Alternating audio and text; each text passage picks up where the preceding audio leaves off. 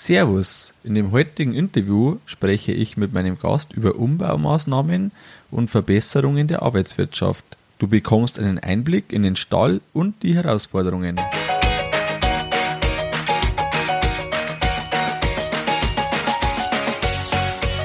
Herzlich willkommen beim Kuhstall Bau und Umbau Podcast. Hier bekommst du viele nützliche Ideen und Tipps für deinen optimalen Stall mit Blick auf das Wohl von Mensch und Tier. Schön, dass du da bist. Ich bin Gusti Spötzl und ich unterstütze Milchkuhhalter, die richtigen Entscheidungen für ihren Stallbau oder Umbau zu treffen und eine für sich optimale Lösung zu finden, ohne jemals schon einen Stall geplant und gebaut haben zu müssen. Hallo in der heutigen Folge. Heute geht's um Stallumbaumaßnahmen. Du bekommst da einen Einblick in die Herausforderungen auf dem Betrieb von meinem äh, Interviewgast und vielleicht erkennst du auch die ein oder andere Parallele zu dir oder zu deinem Stall. Wir sprechen auch über Verbesserungen der Arbeitswirtschaft und du bekommst einen Einblick in den Kuhstallbau Online-Kurs. Die Tore öffnen zum Kuhstallbau Online-Kurs wieder im Oktober und das Ganze nur für kurze Zeit. Wenn du die Anmeldung auf jeden Fall nicht verpassen möchtest, dann gibt's jetzt schon die Warteliste. Dort kannst du dich ganz unverbindlich eintragen und wirst sofort informiert, wenn die Tore öffnen. Wenn für dich die Planung noch nicht ganz fix ist oder wenn du sagst, ja, so hundertprozentig bin ich mir noch nicht, kannst du dich trotzdem eintragen, weil das eben ganz unverbindlich ist. Du bekommst dann das Angebot und kannst dann entscheiden, ob das für dich passt. Und nun starten wir auch direkt ins Interview. Mein heutiger Interviewgast hält aktuell 60 Milchkühe und möchte in seinem Stall die Arbeitseffizienz verbessern und das Platzangebot für die Kühe erhöhen. Der Betrieb liegt im Norden von Bayern, westlich von Nürnberg. Es wurden schon einige Maßnahmen umgesetzt und weitere stehen bevor. Zur Landwirtschaft wird im Familienbetrieb auch eine Gaststätte bewirtet. Wir kennen uns vom Kuhstallbau Online-Kurs und noch länger vom Club der alten Kühe. Ich freue mich, dass du hier bist. Willkommen, Tobias Mehrmann. Hallo Gusti, hallo an die Hörer. Tobias, beschreib doch einmal deinen Stall für die Hörer, die noch nie in deinen Stall waren. Ja, sehr gern. Wir haben 2001 sind wir in unseren Kuhstall einzogen. Mein Vater hat ihn damals in seiner Winterschule geplant Ganz klassischer Dreireiher, wie es damals beraten wurde. Innenliegendes Makehouse, Doppelfünfer Fischgräten-Makestand. Und der Austrieb erfolgt an der sogenannten Abkalbebucht vorbei. Heißt, die Abkalbebucht ist nicht mit dem Fahrzeug befahrbar, sondern kann man mit der Hand misten. Ähm, ja, wir haben dann 2006 die Bergehalle, das sind nochmal 20 Kuhplätze erweitert. Im Hauptstall, sage ich mal, sind 40 Kuhplätze. Mein Vater ist damals mit 18 Kühen einzogen. Doppelfünfer Fischgrätenmelkstand, braucht man nicht sagen. Hat mehr gewaschen als gemolken.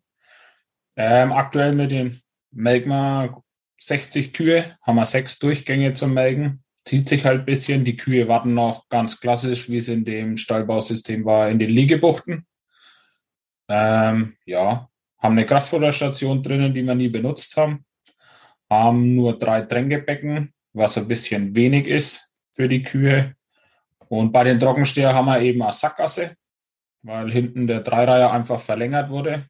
Aber die müssen, um hinten in die Doppelliegebuchten zu kommen, stehen die halt in der Sackgasse und das ist nicht ganz optimal, weil wenn eine ranghöhere Kuh im Gang steht, im Übergang, dann kommen die entweder nicht zum Liegen oder nicht zum Fressen vor. Und auf der gegenüberliegenden Seite haben wir noch die Jungviehseite. Äh, ganz klassisch, vorne gegenüber vom Make-Stand äh, sind zwei Tiefstreubuchten. Bis sechs Monate sind da die Kälber und dann auf Spalten bis hinten durch. Halt je nach Altersstufe gestaffelt. Genau.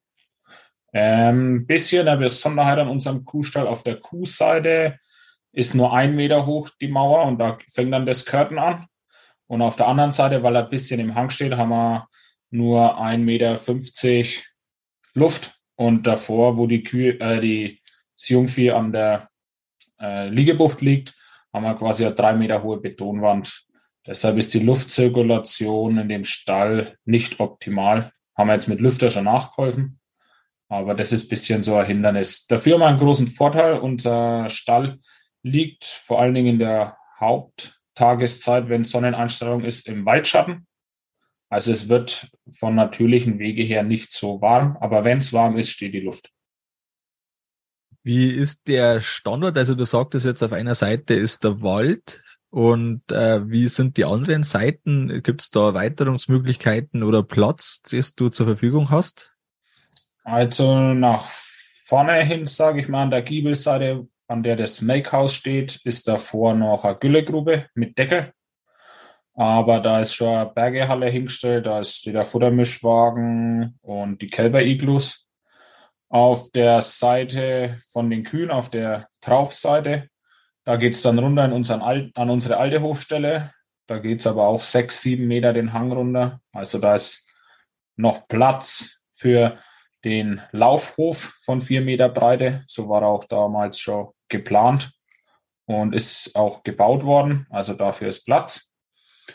Ähm, und auf der Ostseite, auf der Giebelseite, wo die Trockensteher im Moment sind, da ist noch 30 Meter Platz bis zum Apfelbaumreihe und dann geht es wieder den Hang runter Richtung unser Wohngebäude und Gaststätte. Also das ist quasi der einzige Platz, wo ich noch Erweiterungsmöglichkeit an dem Standort habe. Das sind grob 30 mal 20 Meter. Genau. Du hast ja auch am Kuhstallbau Online-Kurs teilgenommen und das ist ja äh, so gewesen, dass du dort äh, schon überlegt hast, wie kannst du das machen und wie kannst du das besonders gut machen. Wo sind aktuelle Engpässe oder wo waren Engpässe im Stall, wo du sagst, da gehört auf jeden Fall äh, nachgeholfen, nachgebessert und was umgebaut? Ah, der größte Engpass ist von den Kühen her. Wir haben Hochbuchten. Die liegen da eigentlich relativ bequem, aber die Gummimatten sind jetzt halt nach 20 Jahren einfach durch. Dann ist unsere Kuhzahl, wie gesagt, von 18 stetig gewachsen. Jetzt aktuell haben wir 60 Milchkühe, also 60 laktierende Milchkühe. Und deshalb haben wir jetzt auch schon vorne angebaut fünf Liegeplätze und sind aktuell drüber nochmal sechs Liegeplätze zu machen, weil es einfach für den Kuhkomfort dadurch deutlich besser ist, weil der Stress einfach nicht mehr so in der Herde ist. Wir haben bis vor zwei Jahren auch noch die Kraftfuttergabe größtenteils per Hand gemacht. Haben wir jetzt umgestellt im Zuge meiner Meisterhausarbeit auf Voll-TMR. Haben da jetzt schon eine sehr gute Entwicklung gemerkt, dass die Kühe einfach weniger Stress haben, weil sie immer das gleiche Futter bekommen. Und sind, haben jetzt noch zwei Tränkebecken gekauft, die wollen wir jetzt dann auch noch, sollten eigentlich schon längst drin sein vor dem Sommer, dass sich einfach das alles noch entspannt, weil speziell nach dem Melken merken wir, dass das Wasser nicht reicht für die Kühe. Genau. Okay, ja. Jetzt habe ich dich unterbrochen. Nee, das war jetzt mal so das Große. Wir haben noch eine Beregnungs- eingebaut, aber nur ganz einfach mit einem Gartenschlauch, nichts ferngesteuertes oder so. Und es wird gut angenommen ja, hätten wir vielleicht schon früher machen sollen. Also das sind dann auch gleichzeitig jetzt schon die Sachen gewesen, die ihr schon gebaut habt, aber ihr seid aktuell auch dabei, äh, für die Trockensteher Platz zu schaffen. Wie genau. schaut diese Lösung aus oder wie wird äh, da was gemacht? Ich habe es ja am Anfang Vorstellung von meinem Kuhstall schon erwähnt, die klassische Abkalbebucht. Ähm, das sind jetzt schon seit zehn Jahren drei Hochbuchten innen. Aktuell ist es so, dass weil wir einphasige Trockenstehfütterung haben, dass die trockenstehenden Kühe hinten bei den Trockensteher abkalben. Brauche ich keinen sagen, brauche ich nicht schönreden. Ähm, das ist suboptimal, weil die Kälbern in der Hochbucht. Aktuell funktioniert es ganz gut, aber ähm, wir wollen das eben auf Strom machen. Und deshalb sind wir jetzt dabei, die zwei Kälber-Tieflaufbuchten, also die Kälber kommen raus, was ja auch vom Klima her für die Kälber besser ist, ähm, kommen in einen Extrastall. Der steht auch schon, fehlt noch die Aufstallung. Und da kommen dann die Kühe rein. Jetzt sagt man natürlich, naja, bei 60 Kühen ist das ein bisschen wenig Platz für die ganzen Trockensteher. Aber die Kühe werden dann fressen im Kuhstall, im bestehenden, und dann wird der Dach angeschleppt. Und wir haben jetzt so grob überschlagen 110, 120 Quadratmeter Strohfläche. Also ich hätte es ein bisschen kleiner baut, aber mein Vater hat gesagt, man hat noch nie so groß gebaut und deswegen haben wir es gleich ein bisschen großzügiger gemacht. Betoniert, Legosteine und da kommt jetzt ein ganz einfaches Blechdach drauf und dann wird es eingestreut. Genau, weil wir es unbedingt mit dem Frontlader misten wollen oder mit dem Hoflader. Mein Vater hat fünf Jahre lang die Abkalbebucht mit der Hand gemistet und ja, das ist eine einprägende Erfahrung, die will er nicht wieder machen, sage ich mal so. Genau.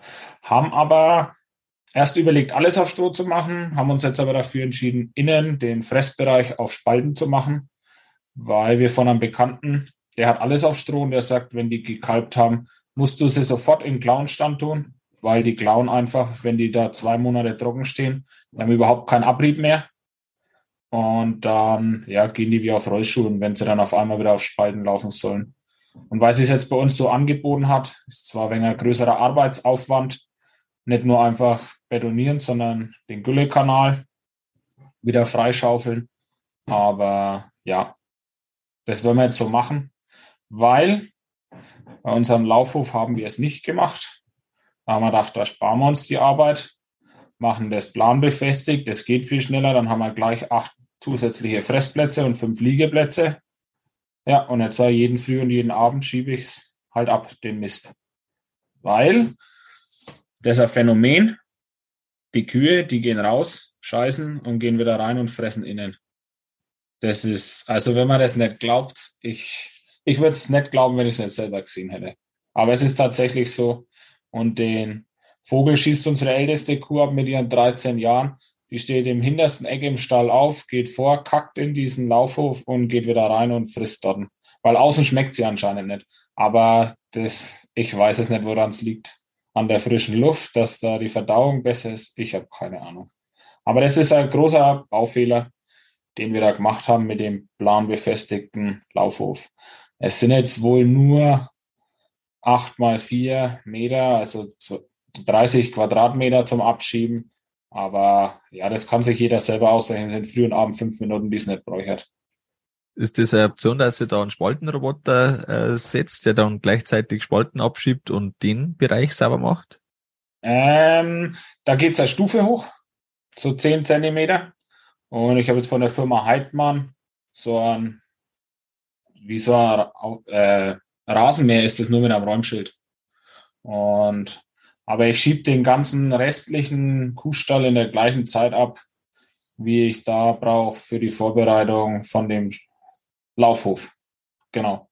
Weil das hält einfach auf. Und es geht ja nichts runter in die Spalten, sondern das schiebt man dann so den Gülle-Wurst da vor sich her bis das ja. dann wirklich unten ist, einigermaßen. Ja, genau. Und der ist nur 90 Zentimeter breit und dann geht es auf der Seite vorbei, wenn dann das zu viel wird. Und ja, deswegen, ich freue mich schon, wenn wir für die Trockensteher den Güllekanal buddeln. Den würde ich sogar mit der Hand rausschaufeln, weil das ist mal zwei, drei Wochen Arbeit und dann ist das auf lange Sicht nicht mehr diese mühselige Arbeit. Könnt ihr die Trockensteher zweiphasig äh, füttern, beziehungsweise vor der Abkalbung äh, extra eine extra Gruppe machen oder zwei extra Gruppen? Also mit dem, mit dem neu gebauten Trockensteherbereich ist es dann möglich, dass man am Fressgitter 10 und 5 Fressplätze abgrenzt und dann auch hinten im Strohbereich. Das ist möglich. Ähm, aktuell ist unsere Fütterung so eingestellt, dass wir einphasig füttern.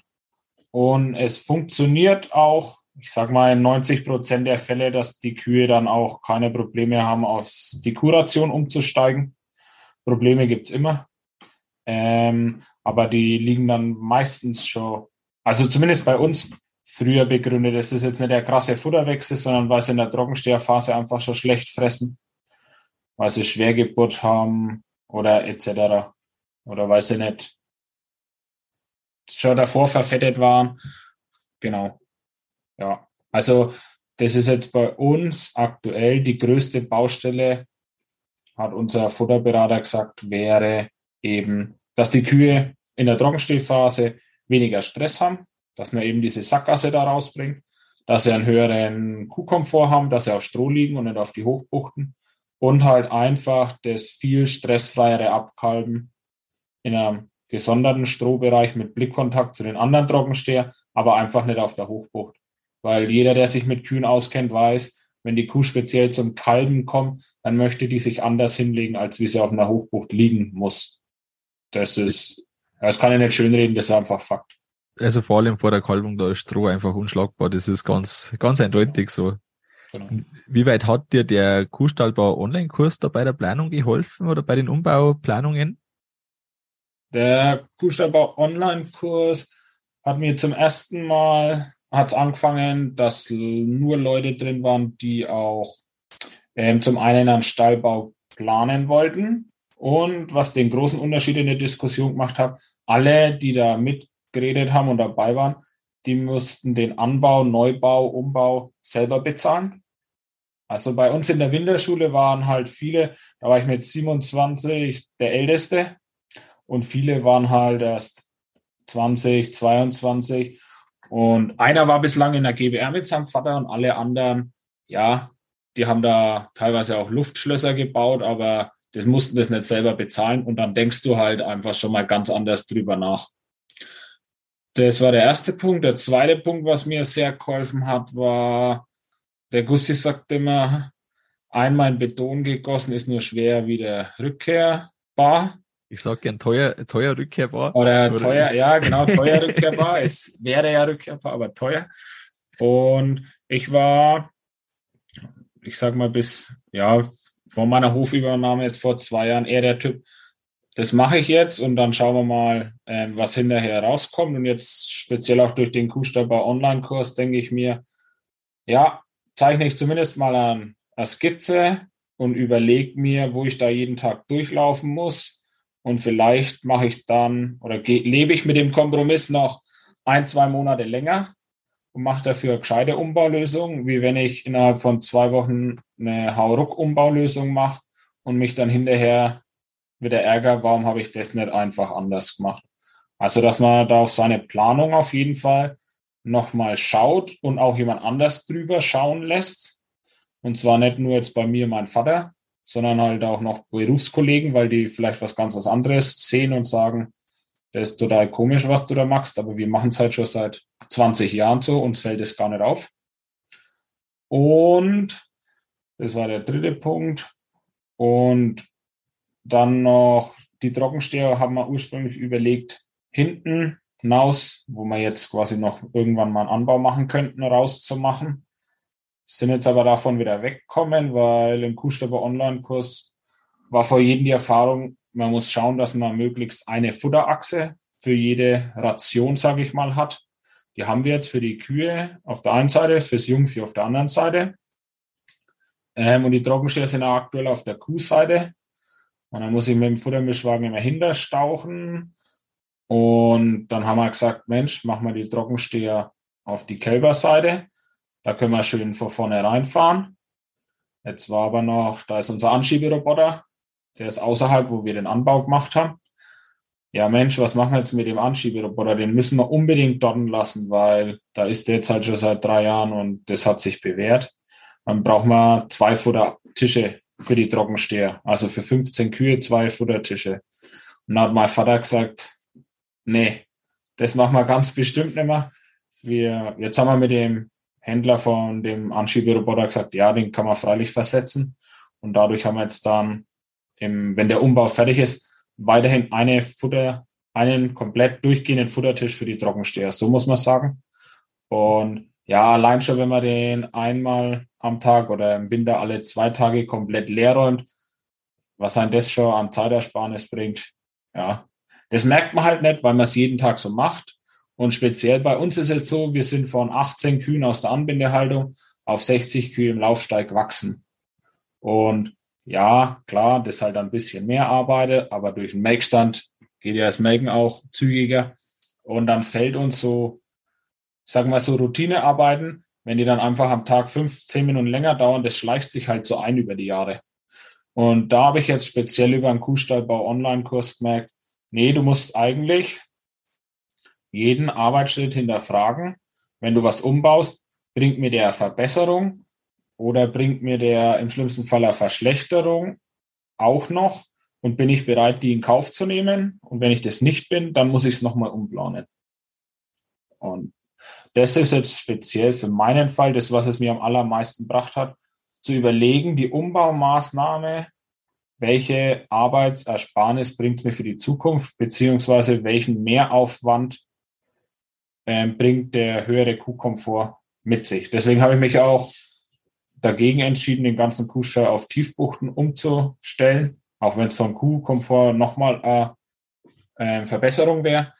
Aber ich möchte das einfach alleine nicht leisten, jeden Tag die Tiefbuchten sauber zu halten. Genau. Habe dann beim Gusti zwar so ein äh, Eigenbau hier, wie ist er, Liegebuchtenpflege, Rechen, genau. Ähm, aber wir haben ja damals vor 20 Jahren nie gedacht, dass man da mal mit einem Radlader oder irgendwas über unsere Spalten fährt. Deshalb sind die dafür auch nicht ausgelegt. Und ja, aber jetzt in Voraussicht, die Kühe, was auch immer mal ist bei den Trockenstehern, da werden jetzt stabilere Spalten einbaut. In der Hoffnung, dass wir es nie brauchen. Aber ja, das wusste man damals einfach nicht. Dass das hat die, da hat sich die Zeit auch deutlich gewandelt, dass man jetzt halt als Selbstverständlichkeit das hinnimmt, wenn man einen neuen Stall baut, dass der komplett befahrbar ist, dass man wirklich an, an jede Stelle zumindest mit einem äh, so einem kleinen äh, Hoflader mindestens, aber besser noch einem Radlader hinkommt. Da, da hat sich die Zeit auch gewandelt von irgendwo vor über 20 Jahren zu der heutigen Zeit. Und ich glaube, dass das eine sehr wichtige Entwicklung war, weil es ja an jedem Fleck, wo eine Kuh dort ist im Stall, kann ja das potenziell mal sein, dass auch so eine Kuh liegen bleibt, der man äh, mit mechanischer Unterstützung da deutliche Abhilfe schafft und dann die, die körperliche Leistung auch nicht so in der Art braucht. Ähm, du hast jetzt schon einiges gesagt, weil du eben stark über die Arbeitseffizienz nachgedacht hast. Wie hat sich jetzt deine regelmäßige oder tägliche Arbeit verändert oder die Arbeitsweise dahinter verändert? Ähm, ich habe ja gesagt, wir haben einen klassischen dreireichen äh, Kuhstall. Die Arbeitseffizienz, ich möchte immer sagen, dass sich die Effizienz gesteigert hat, aber wir, also ich, so haben wir immer Melkstand eingeschalten und die ersten zehn Kühe laufen vor alleine rein und dann haben wir die ersten zehn angeschlossen und dann sind wir raus und haben die Kühe rumtrieben. Dann hat die erste runtergeschlagen, weil es heiß war, weil ihr die hinter ihr nicht passt hat, Warum auch immer, kennt man einfach. Ja, dann musste wieder einer runter. Ja. Dann hat der andere die Kühe quasi weiter umtrieben.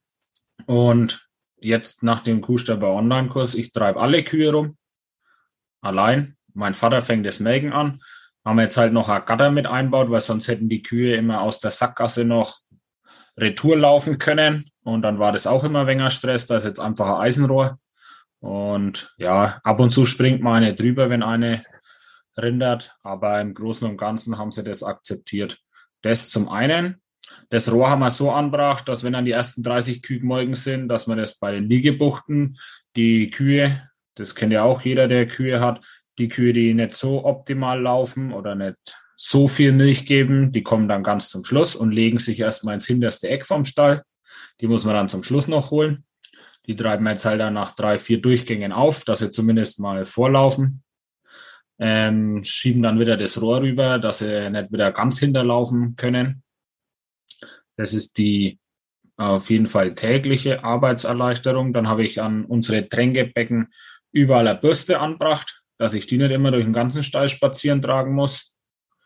Ähm, wir füttern jetzt die Voll-TMR, dass man diese ganze händische Kraftfuttergabe also man muss sich das ähm, vorstellen, wir haben die Kühe in der Früh vorm Melken ins Fressgitter gesperrt und dann haben wir nach Leistung Kraftfutter zugeteilt.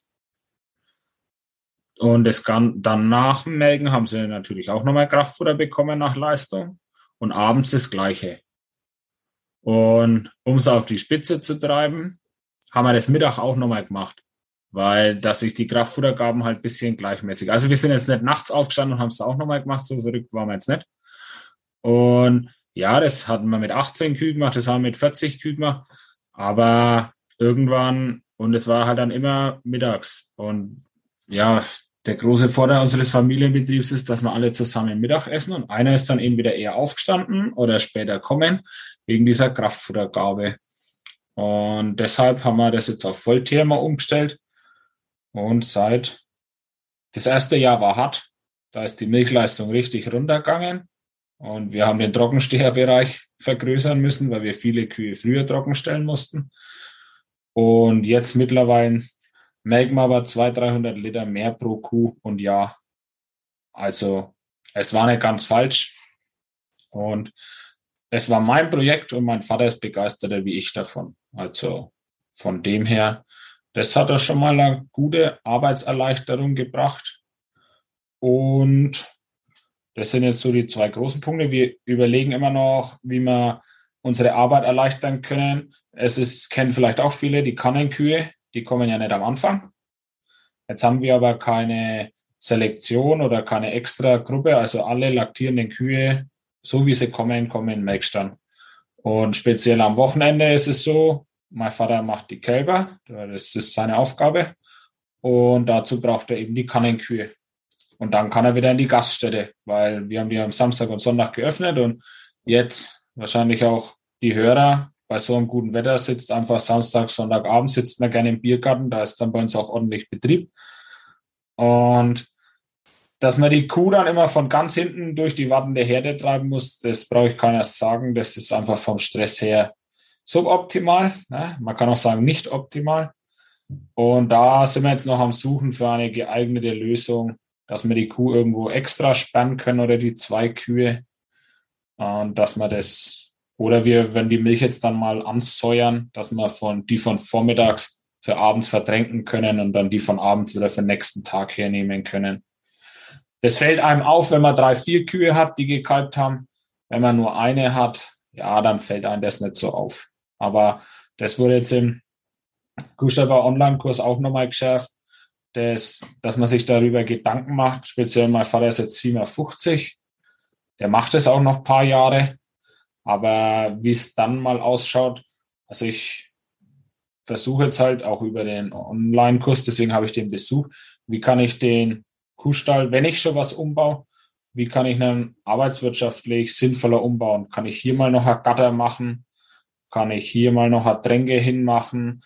Wenn ich hier Dränge hinmache, dann bleiben da die Kühe stehen. Ist vielleicht nicht so optimal. Dann vielleicht lieber noch woanders was hinmachen oder Liegebucht opfern.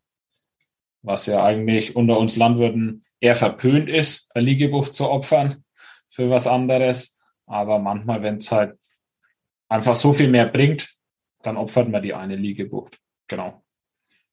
Und wir haben jetzt, weil im Kuhstapper Online-Kurs alle gesagt haben, Tiefbuchten sind echt super und das Nonplusultra, haben wir jetzt äh, den Anbau mit fünf Tiefbuchten gemacht und den weiteren die, äh, sechs Liegeplätze, die wir jetzt da noch schaffen wollen, die nächsten Wochen, machen wir auch mit Tiefbuchten. Und ich hatte immer ein wenig Bedenken, dass die das Stroh, was hinten raustreten, dass das nicht in die Spalten runtergeht. Das hat sich jetzt bislang Gott sei Dank nicht bewahrheitet. Und das sogar, obwohl wir kein gehäckseltes Stroh haben, sondern halt nur ganz normales, was aus der Presse rauskommt. Aber selbst das treten sie durch. Das war immer so ein bisschen unsere Angst, wenn wir da mit Stroh recht viel machen, dass das dann recht fest wird. Wie läuft jetzt bei dir die Umbauzeit ab? Also du sagst ja da die fünf Liegeboxen, da die Außenfutter, äh, äh, den Bereich mit dem Auslauf. Ähm, jetzt die sechs Liegeboxen. Wie, wie läuft das ab bei euch? Wie macht ihr das normalerweise? Also von der Organisation und ja. auch äh, wie die Kühe dann äh, möglicherweise im Weg sind und wie geht's ihr mit dem Ganzen um?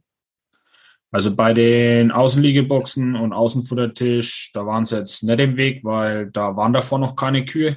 Also das konnte man einfach machen, also wie wir Zeit hatten.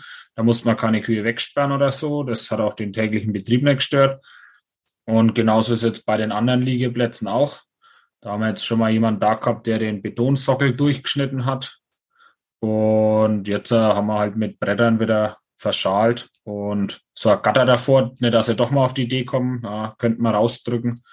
Und da ist jetzt das Ringfundament betoniert, die Stützen sind betoniert und jetzt fehlt es halt noch am Dach. Das liegt aber an mir, weil ich bin ja auch gelernter Zimmermann und habe es noch nicht fertig gebracht, das Dach dann aufzumachen. Das ist wahrscheinlich ähm, auch das, die größte Herausforderung bei uns am Betrieb, da wir die Gaststätte haben und so noch ein paar Arbeiten und mit 60 Kühen ist man auch ausgelastet und dass die Baustelle oder die Baustellen, die wir aktuell haben, weil die Kälber sollen ja raus aus dem Kuhstall, die müssen ja auch in einen Kälberstall, der schon steht, da fehlt aber noch die Aufstallung. Und die Wasserleitung ist jetzt mal drin, aber die Tränker muss man noch hinschrauben, dass wir ja, die Außenwirtschaft, dann muss der Mais gespritzt werden, Mais gesät werden, der zweite Schnitt haben wir jetzt schon gemacht. Jetzt braucht das Getreide dann nochmal eine Maßnahme. Und ja, man nimmt sich zwar vor, aber so durchziehen, wenn halt dann was anderes kommt, ja, dann, ja, ich möchte jetzt sagen, man schiebt es auf, aber es ist dann nicht so prekär, weil die Kälber sind aktuell haben am Platz. Die Trockensteher, Gott sei Dank, funktioniert es aktuell so gut für die Verhältnisse. Und dann ist der, wie sagt man, ungefähr der Leidensdruck noch nicht groß genug. Und ja, es gibt einfach Arbeiten, die müssen jetzt sein, weil sie vom Wetter her nur jetzt gehen. Und ähm, mein Vater ist gelernter Spengler und Landmaschinenmechaniker. Also ein Dach lassen wir jetzt auch gerade Dachrinne von einem anderen hinmachen oder Wasserleitung. Ne, das machen wir halt alles selber. Aber dann dauert es halt manchmal einfach ein bisschen länger. Und unser Kälberstall, da wie wir den Futtertisch betoniert haben, das war, das darf man gar nicht laut sagen, letztes Jahr im April. Ja, und seitdem, ich möchte nicht sagen, ruht die Baustelle, aber sie geht halt nicht so zügig voran, wie man das eigentlich gern hätte.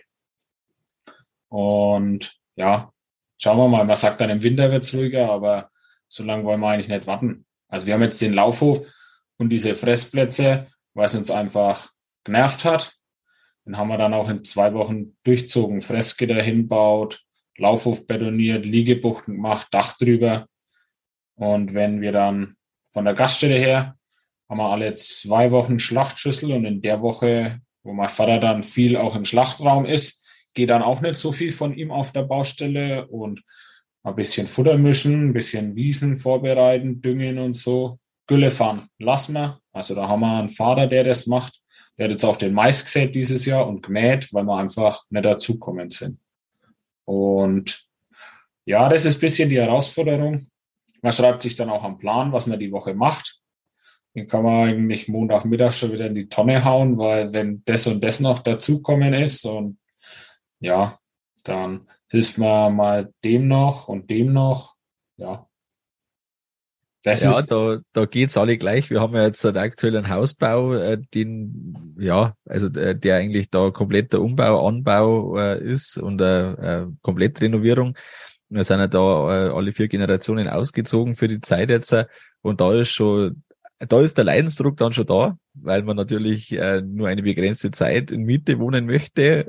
ist es von dem her schon so. Und da ist es wichtig, dass das von Haus aus so getaktet ist, dass da ähm, feste Firmen für feste Gewerke da sind.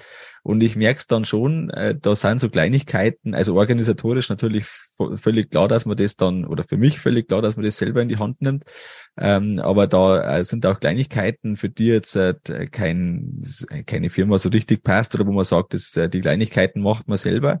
Aber das dauert dann manchmal doch enorm lang, wo man sich denkt, eigentlich, wenn man es jetzt am Stück durcharbeiten würde, mit einem Helfer dabei, dann wäre das eigentlich in zwei Tagen erledigt und gefühlt dauert es zwei Wochen oder noch länger, bis man die Sachen dann wirklich dran geht, weil eben der Alltag dazwischen kommt.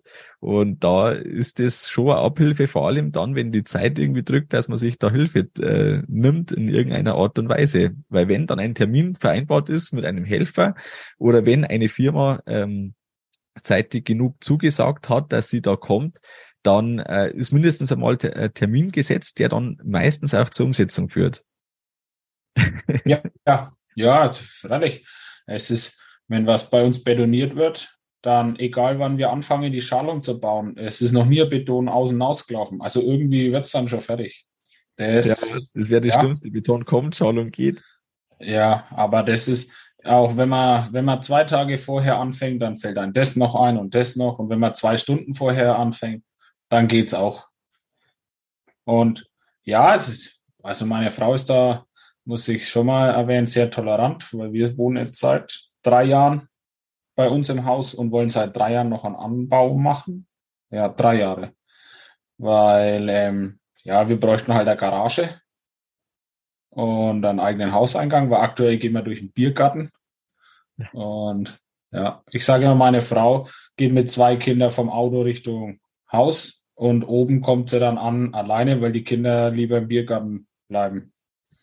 Ist vielleicht nicht das Schlechteste, aber ja, ist halt, ich meine, jeder andere, wo ich sagen würde, du musst erst mal durch einen Supermarkt oder durch eine Wirtschaft, um in dein Haus zu kommen, der zeigt mir einen Vogel und sagt, kannst du nicht machen. Aber bei uns ist es jetzt halt so gewachsen. Und ja, deswegen, bevor wir, wir schließen jetzt da unsere Baustellen vom Kuhstall ab. Und bevor dann die Planungen um eine eventuelle Erweiterung ähm, gemacht werden, wird erstmal noch das Haus baut, weil die Kleine schläft jetzt im Moment im Gästezimmer. Und ja, das ist nicht ganz optimal. Und man kann ja. auch nicht immer nur sagen, die Kühe sind wichtig, sondern das, was wir jetzt machen, das ist wichtig und dringend notwendig, aber dann machen wir an unserem Haus weiter. Weil wir wollen nicht ausziehen wie du, Gusti. Ja, genau. Ein halbes, dreiviertel Jahr.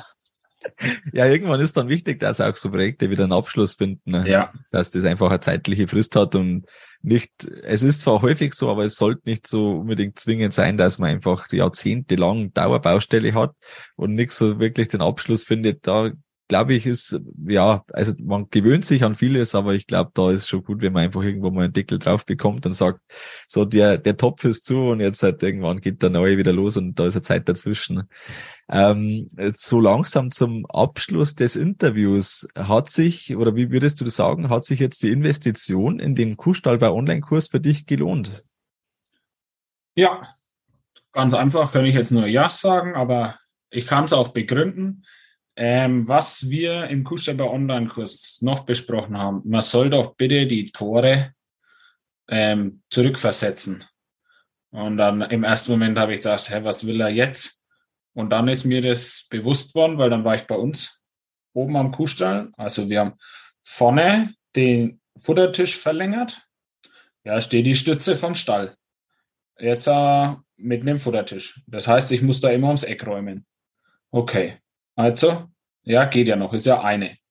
Weiter hintergeschoben, dann haben wir, ich sage mal, unser Stall ist 35 Meter lang und hinten sind nochmal 10 Meter Bergehalle dran.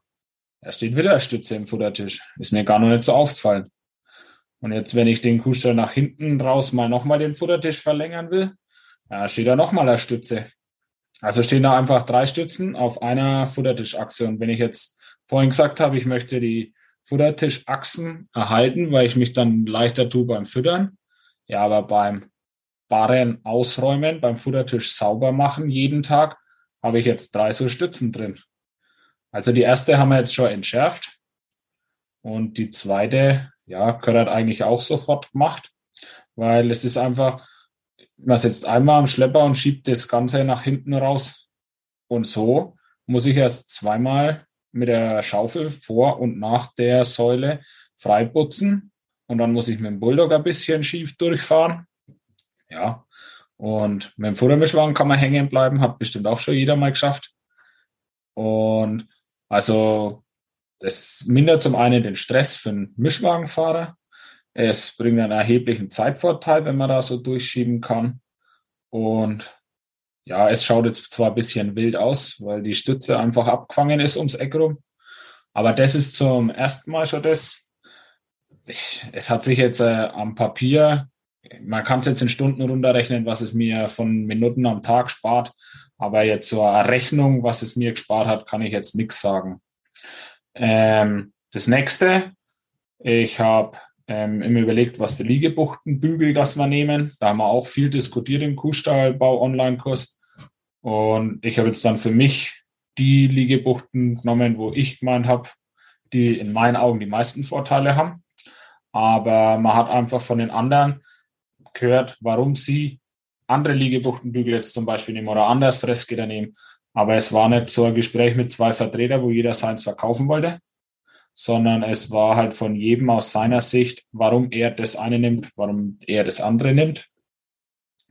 Und ähm, der dritte Punkt, der mir vielleicht in der Zukunft mal noch viel bringen wird, mir war gar nicht so viel so bewusst, wie viel Zeit ich im Melkstand verbringe. Also ich melk und wasch aktuell zwei Stunden in der Früh und zwei Stunden am Abend, also es sind vier Stunden. Das ist quasi ein halber Arbeitstag für jemanden, der in die Arbeit geht. Und wie stiefmütterlich eigentlich die Melkstandplanung, sagt auch mein Vater, damals behandelt wurde, er ist halt einfach frostsicher, es ist zugmauert worden, zwei schmale Türen und die, ähm, der Eingang geht auch noch über Stufe. Das habe ich auch im Kuhstallbaukurs gelernt. Das sollte eigentlich eben sein. Und dann ist es mir mal wieder bei einer Jungkuh aufgefallen, die das erste Mal da rein sollte. Ähm, warum soll ich da Stufe hoch? Da ist ein anderes Licht, da ist ein anderer Bodenbelag. Und ja, also das auf jeden Fall, das mindert den Stress. Und letzte Woche erst hatte ich es mit einem. Es ist ja vielleicht irgendwann mal so, wenn mein Vater nimmer ist und meine Frau geht einer außerlandwirtschaftlichen Tätigkeit nach, brauche ich mal jemanden, der mir im Kuhstall hilft. Weil, außer ich will nur noch im Kuhstall sein und mir da ein Bett stellen. Ähm, man muss, oder der hat mich darauf aufmerksam gemacht, ein attraktiver Melkstand als Arbeitsplatz ist vor allen Dingen aufgrund der Nicht-Schichttätigkeit, sage ich mal, oder der Tätigkeit in den frühen Morgenstunden oder dann abends eigentliche attraktive Arbeitszeit. Aber meistens scheitert es daran, dass die Melkstände halt einfach so ein dunkles Loch sind, wo fast keine Frischluft reinkommt, weil er eben frostsicher gemacht ist, aber man kann sowas auch anders lösen. Und darauf werde ich in Zukunft achten, dass wenn ich was baue, dass das ja einerseits arbeitswirtschaftlich sinnvoll ist, aber auch ja, bisschen fürs Auge ansprechen, würde ich fast sagen, ja, genau.